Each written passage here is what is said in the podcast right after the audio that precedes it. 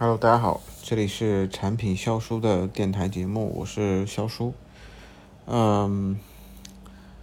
离上期节目也已经很长时间了啊。然后因为最近上海一直都在疫情，那今现在已经是到了六月份了，我们也是呃刚刚解封，刚刚恢复到去呃办公室工作的这样的一个状态。今天是周六，是一个周末，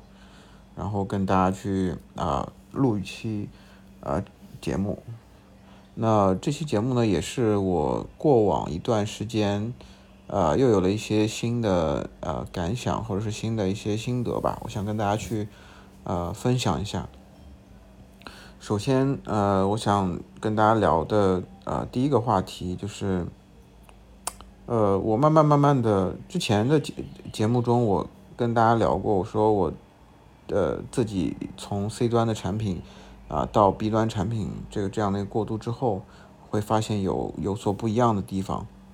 那么慢慢的到呃现在啊这这这个时间节点，慢慢又会发现一些啊新的不同点，包括从我的同事、我的 leader 啊呃呃这种呃身身上等等啊，你会发现一些啊。更不一样的一些东西，那么这些东西我我我后面会跟啊大家慢慢去去去去去讲我自己的一些呃想法。那我先讲讲讲讲我们最近做我最近做的一些事情吧。最近呃我现在做的这个呃在参与的这个 SaaS 产品呢，现在目前正在啊在做走一条不一样的路线。我们之前在做这个 SaaS 产品的时候，我们更多的是在走传统的 B 端的这种呃方式，就是我们可能在啊 MVP 产品出来之之后，然后我们可能会啊去找一些种子用户。那这些种子用户的话，我们大大部分基本上全都是通过运营去线下去约见一些啊这个 B B 端公司的一些啊一些这种。高层或者是一些老板，那么去跟他们聊，那么去跟他们聊我们产品对于他们的业务带来一些价值。那如果感兴趣的话，可能就慢慢的会去对接、去测试，然后投放到生产，是这样的一个环节。其实传统的环传统的 B 端的这个啊产品投入生产的这个流程，呃，基本上也是这样子。所以我们还是之前走的一条比较传统的一条路线。呃，那么后来我们在。呃，大概在五月初的时候，呃，我们又去讨论这个事儿，啊，当然了，也是我们老板去所做的一个决定，啊，我们准备走，啊，一个所谓的叫 PRG 啊这样的一个 SaaS 的一个，啊，怎么讲，是一个投放或者运营的一个策略。所谓的 PRG，我先跟大家简单介绍一下，啊，PRG 就是产品驱动增长。其实我我我们我们可以简单的理解为什么叫产品驱动增长呢？呃，可以简单理解为就是我们。类似于像我们很多的 C 端产品，那我们这个产品从啊研发到发布上线，到啊到这个内测，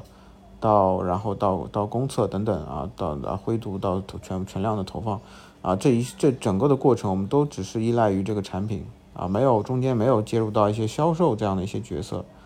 啊，很少介入销售这样的一些角色，基本上都是运营在做。那么我们更多的是在线上投放一些。啊，呃，这个呃，投放一些这个呃营销的一些一些渠道，来做一些前期的一些产品的投入，前期的用户增长。啊，所以再回到 PRG，PRG 其实也是相当于类似于这种模式，啊，也是就就就跟传统的 B 端模式可能会有一些有一些有一个显著的差别啊，传统的 B 端可能更多的倾向于是啊销售人员啊在中间充当一个比较。啊，这个就是产品的这个这个这个收益的比较一个一个一个中心化的角色，啊，但是啊，在这个 PRG 这种这种这种产品的这个投放运营模式下，那么是完完全全由产品驱动的，所以产品对呃对于这个啊就就哪怕一个团队里面的产品经理啊，对于啊整个的一个业务的重要程度是啊是是是相当高的啊，比传统的这种 B 端的这种。这个运营增长模式的这个下这种啊重要性是要高很多，因为完全依赖于产品这样的一个角度去做增长。啊，所以我们在转变到 PRG 模式的时候，嗯，其实我又找回了我做之前做 C 端的这种呃感觉，因为呃纯靠产品的话，因为就你要知道，当用户进来的时候，你要去想办法去留住他，啊，想办法去更快的去了解，让用户了解你这个产品是干嘛的，啊，我们我们说这个之前一直聊的有一个词叫做 aha moment，啊，就是 aha 时刻，那 aha 时刻，嗯，呃，C 端可能很少有这种。我不知道 C 端大家知不知道这样这样的一个呃呃专有名词啊？那我也是在做了 B 之后啊，慢慢很多人说 aha moment，我们老板经常说 aha moment。其实所谓的 aha moment 就是就是说能让用户在某一个时间段内，可能这个时间十分钟、十五分钟，能立刻去体会到这个产品给自己带来的核心价值啊。所谓的这那那那如那如果达到了这个感受到了这个核心价值，他感受到了核心价值的这个点。那我们就称之为 aha moment，所以呃，对于我们想要去从留住用户的角度来讲的话，其实这个 aha moment 是非常非常重要的，所以每一个环节、每一个步骤都要去啊做的足够的好啊。当然了，我们在做啊就是一点零版本的时候，或者是刚刚去作为啊内测投放的时候，那么啊其实我们也不知道我们哪个步骤是是不是没做好，我们需要去数据去啊不断去优化，进行一个迭代。然后把每一步的转化啊，尽量的相对来说是做做到最大化。那这是我们的一个呃 h a moment 一个目标吧。所以其实我们在啊前期就是在五月份，我们我们决决定以这种形式去啊去做这个投放和运营的时候，那么我们啊特别去着重的去在这个 aha moment 整个用户注册进来之后这个旅程上面，我们做了足够足够花了足够大的心思去啊去去做这个事情。呃，然后，嗯，所所以又回到刚刚说的 PRG 增长模式，就完全全全依赖于这个产品的这个这样的一个啊手段去做增长，去做运营啊啊，所以往往在这种呃模式下面的话，其实产品经理也刚说，产品经理对对整个的呃产品或者整个业务业务的这个价值是啊非常非常大的啊，那整个产品。可能就是充当于这样的一个核心的一个角色，所以我也呃很兴奋，说哎，我能把 C 端的这些思路能够运用过来啊。首先这是第一点，第二点就是，哎，我发现慢慢发现，当我们转变到 PRG 这种模式下的话，我发现传统的一些做 B 端的产品经理啊，或者是做 B 端的产品的这种思维啊，可能在做可能在 PRG 这种模式下啊，可能会有会会会会会。啊，会有所差别吧，嗯，那我我我我接下来我我我直接讲一下我对于就是，呃，接下来讲的一个观点的一个核心的一个啊一个一个一个结论吧，就是我认为 B 端和 C 端产品经理的他们的一个思维的差别是在哪里呢？首先，我们说对我对我而言，我觉得现在我可以说我呃可能会有这种三种的这个思维。啊，思维范式或者思维模型啊，第一个就是转化思维，就我做产品这么这么长时间，第一个就是转化思维。那我们要想，哎，这个按钮我放在这这边，我怎么样去设计这个流程，能够在我能够认知的范围内，或者是我能够站在用户的这个心智的角角度下，我能够把这个转化啊做得最好。当然，这是我的主观的一个判断了啊，靠我的以往的经验，靠我的具备的专业水准去判断。那这是第一个，就是转化思维。所以我们在设计产品的时候，经常。会需要这这样的一种思维，那么第二种思维叫体验思维啊，体验思维其实就相当于我作为一个用户，我怎么样去使用能让用户用的爽啊，尽量的步骤尽量的简单，尽量的啊清晰明了，然后尽量的符合用户的心智啊，这是一个体验思维。那第三个思维就是逻辑的一个啊严密性的一个思一个一个一个一个思维，就是你会发现我之前在前面的很多的节目里面，我也跟大家去聊过说。呃，我做了 B 端之后，我会发现，啊，B 端它的呃功能细节的要求是非常高的。我们经常所说的叫叫叫 corner case，就是啊一些边缘的场景，啊，所谓的 corner case 叫边缘场景。什什么叫边缘场景？就是，呃，比如说我们在很多的一些低频的触发的场景下，比如说我给对方推送了个消息，对吧？那这个消息可能是一个弹窗的形式展示。那么，如果这时候对方，啊网断了，或者对方网页网页刷新了，那么这时候会怎么样？对吧？这些东西都是需要去在你的啊整个方案设计里面，都是需要去很详尽的去考虑到这些 corner case 的。嗯，对，当然很多人说说，哎，这个做 C 端的时候也需要考虑啊，但是你会发现 C 端的，但以我的经验来讲啊，C 端的对于这种 corner case 的考量，呃。肯定是需要的，需要去考量，但是它其实并不是特别严格的，啊，在我看来，它并不是特别严格的，只要你的这个，呃，流程走通啊，大不多差不多就可以了。它更注重的其实就是转化和用户体验这两个角度，啊，所以你是是所以你会看到，呃，有一些呃 B 端产品经理出身的一些产品 B 端的从 B 端的这个业务里面，啊，就就就就一路过来的这个产品经理，你会发现。他们的这个逻辑的逻辑思维、逻辑的严密性，啊，就是包括我们刚刚讲的 corner case 这种思维啊，包括整个整个这个系统性的这种思维，啊，这这个是这个这个是就是，呃，你会发现他们的对于这种的思维的这个灵敏度、敏感度是非常非常高的，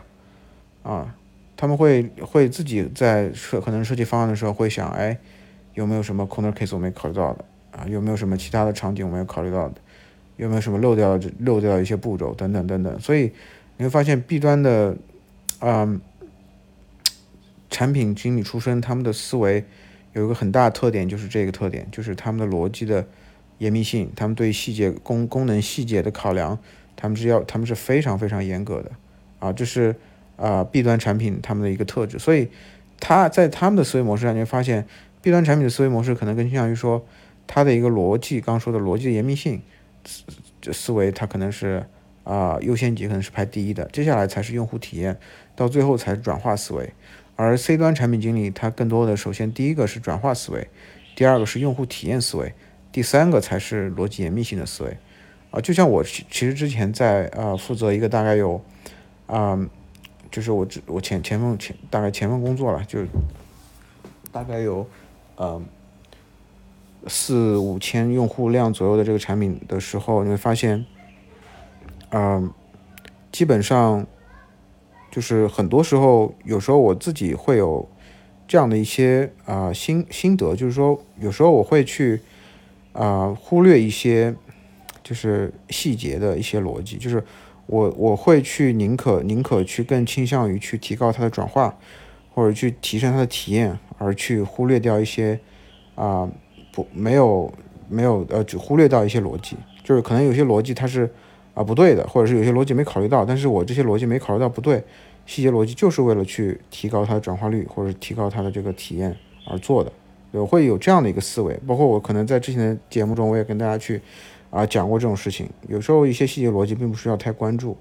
但是你会发现我慢慢转到 B 端之后，我做了一段时间，发现啊我我自然而然我也会体验到我自己的这个。思维方式会慢慢发现，我会特别较真某些细节的逻辑，可能可能这些场景都是很低频、很低频的，几乎啊不会发生，但是我也会去考虑，而且会去把这些逻辑做进去。对，就就发现我自己的一个一个转变嘛。啊，当然我周围的一些同事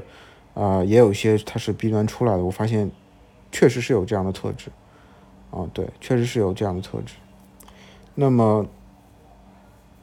所以还是回到刚刚这个论据啊，我觉得就是 C 端产品可能它的思维思维的思维的这个这个优先级从高到低，它可能首先是转化思维，第一要义，然后第二要义可能就体验思维，第三要义才是逻辑严密性和功能的功能细节的严谨性，啊，这是 C 端的。B 端可能它首先排第一位，很重要的就是它的逻辑的严密性，啊，功能细节的细节的这个这个这个完整性，啊，第二个才是体验，第三个才是转化。啊，甚至有些弊端可能就是这种传统的弊端啊，可能它的一些涉及到一些数据，可能也并不是很多，所以它可能对于转化这这一方面的思维可能并不是特别的敏感啊。但是 C 端产品一定是非常敏感的，所以这是我的一个啊第一个啊想要跟大家分享的一个一个一个心得吧。然后第二个呃，我想跟大家分享的就是呃我们一之前。呃，一直说叫老生常谈的一个话题啊，叫做呃抄抄竞品，抄别人。我这里面用一个词叫抄作业我们最近在一些做这个产品设计的时候，我们很多的东西，呃，都是市面上已经有，就是有类似产品做过的。比如说我们现在做一些，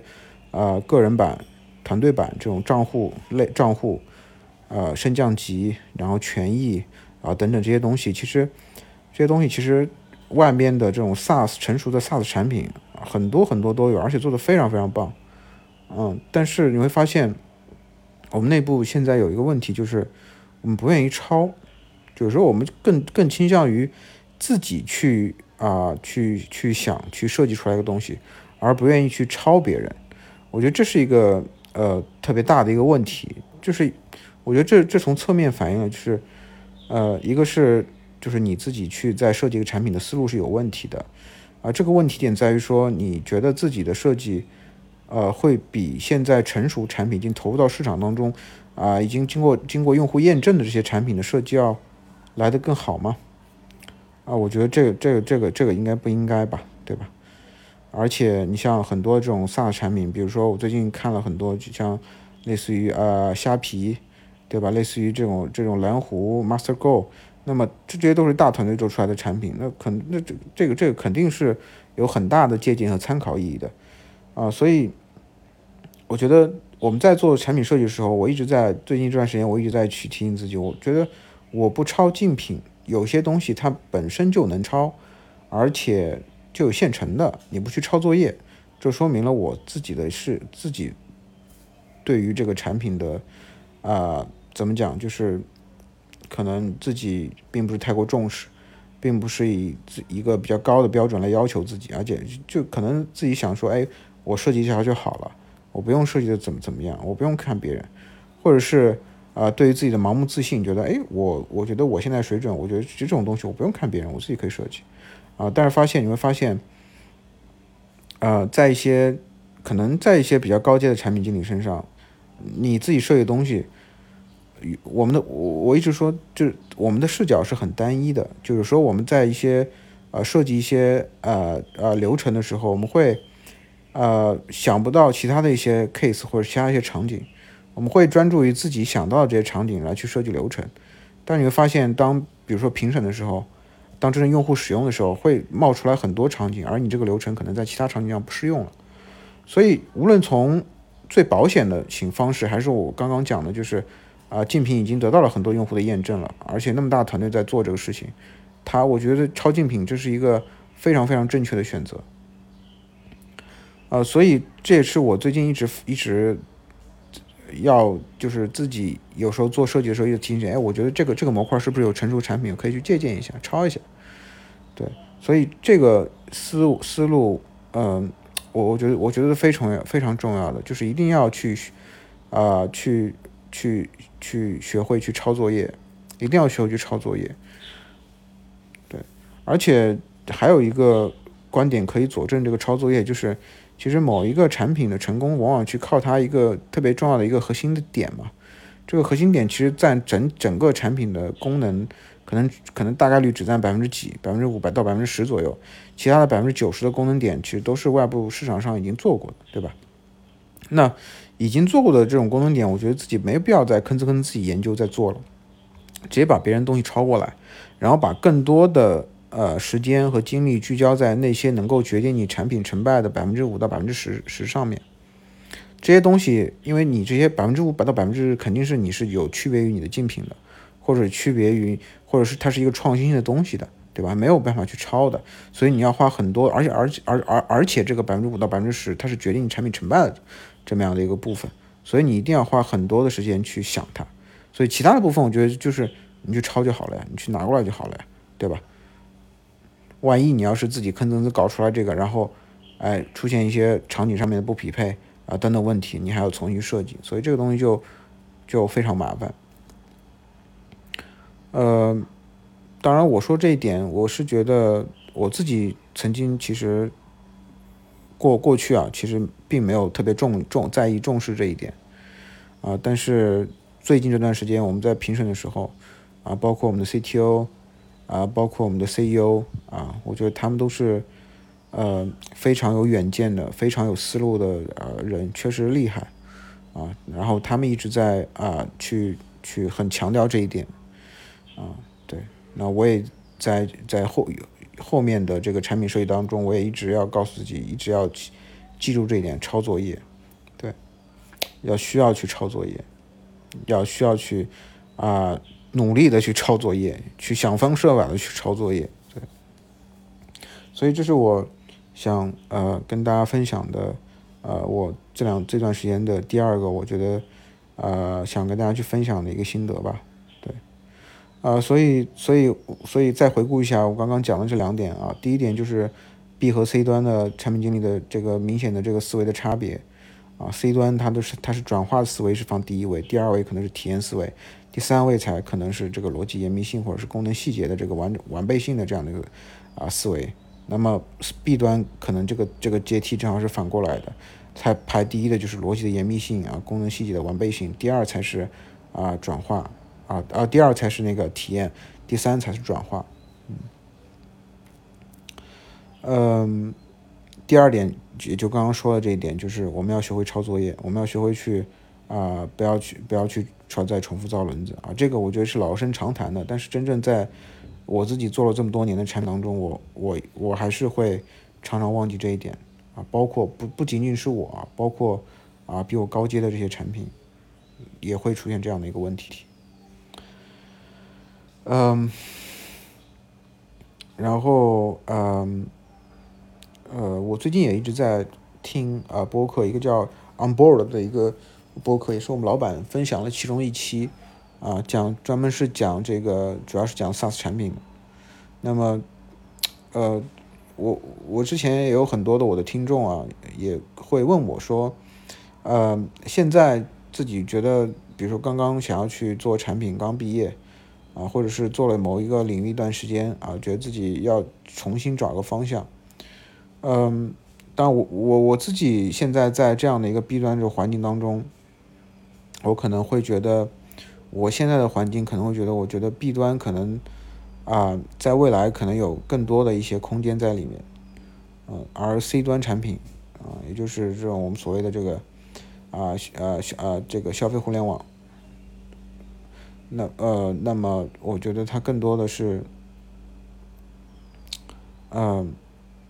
已经达到一个相对来说比较饱和的状态了啊。很多人说现在说要啊做出海，对吧？做出海。那么出海，因为出出海的话，它还有一个还有很大海外还有很大的增长空间。国内国内的这个从用户的体量来讲，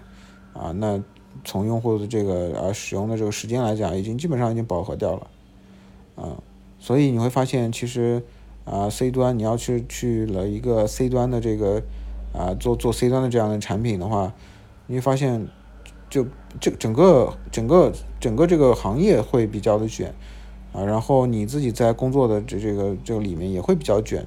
啊，你会发现该玩的都玩过了，比如说我们之前讲的，啊，这怎么样去这个做增长啊等等这些东西，怎么样搞社群等等，其实都玩过了，就没有特别创新的东西了，反而你会发现在 B 端啊这这个领域里面，特别是 SaaS，呃，就是国内的 SaaS 跟国外的 SaaS 的差距还是。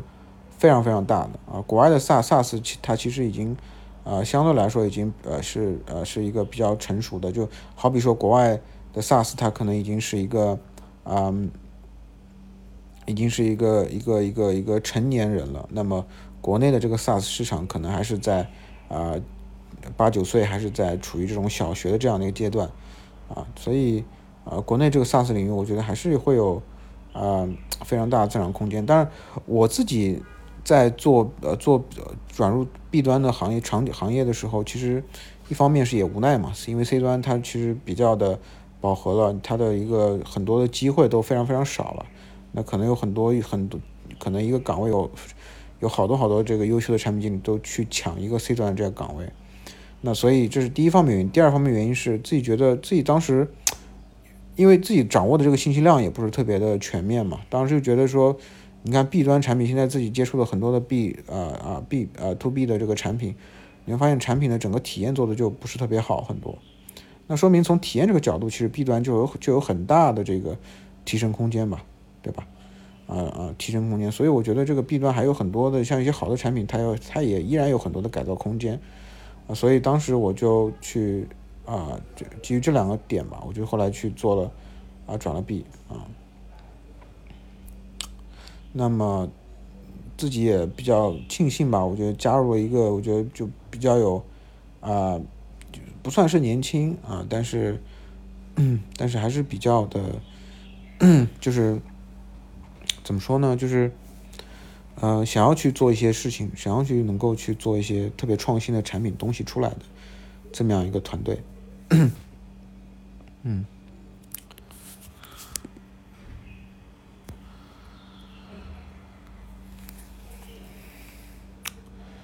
嗯，好，那其实今天嗯想跟大家分享的就主要是啊啊啊刚才说的这些啊这些内容了。然后呃后面，嗯，如果我有一些呃特别一些新的一些想法或者是一些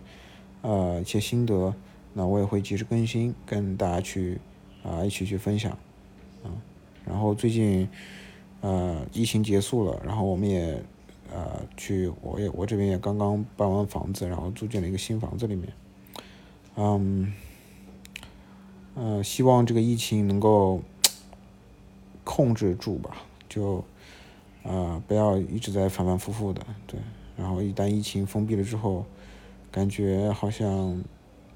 就是没有了往日这种生机，啊，还是在上海，还是很多人就希望，能够有很多的机会，能够去，能够通过自己去创造一些东西，东西，啊。好，那这期节目就跟大家去，呃。分享到这里了，那我们下期节目再见，拜拜。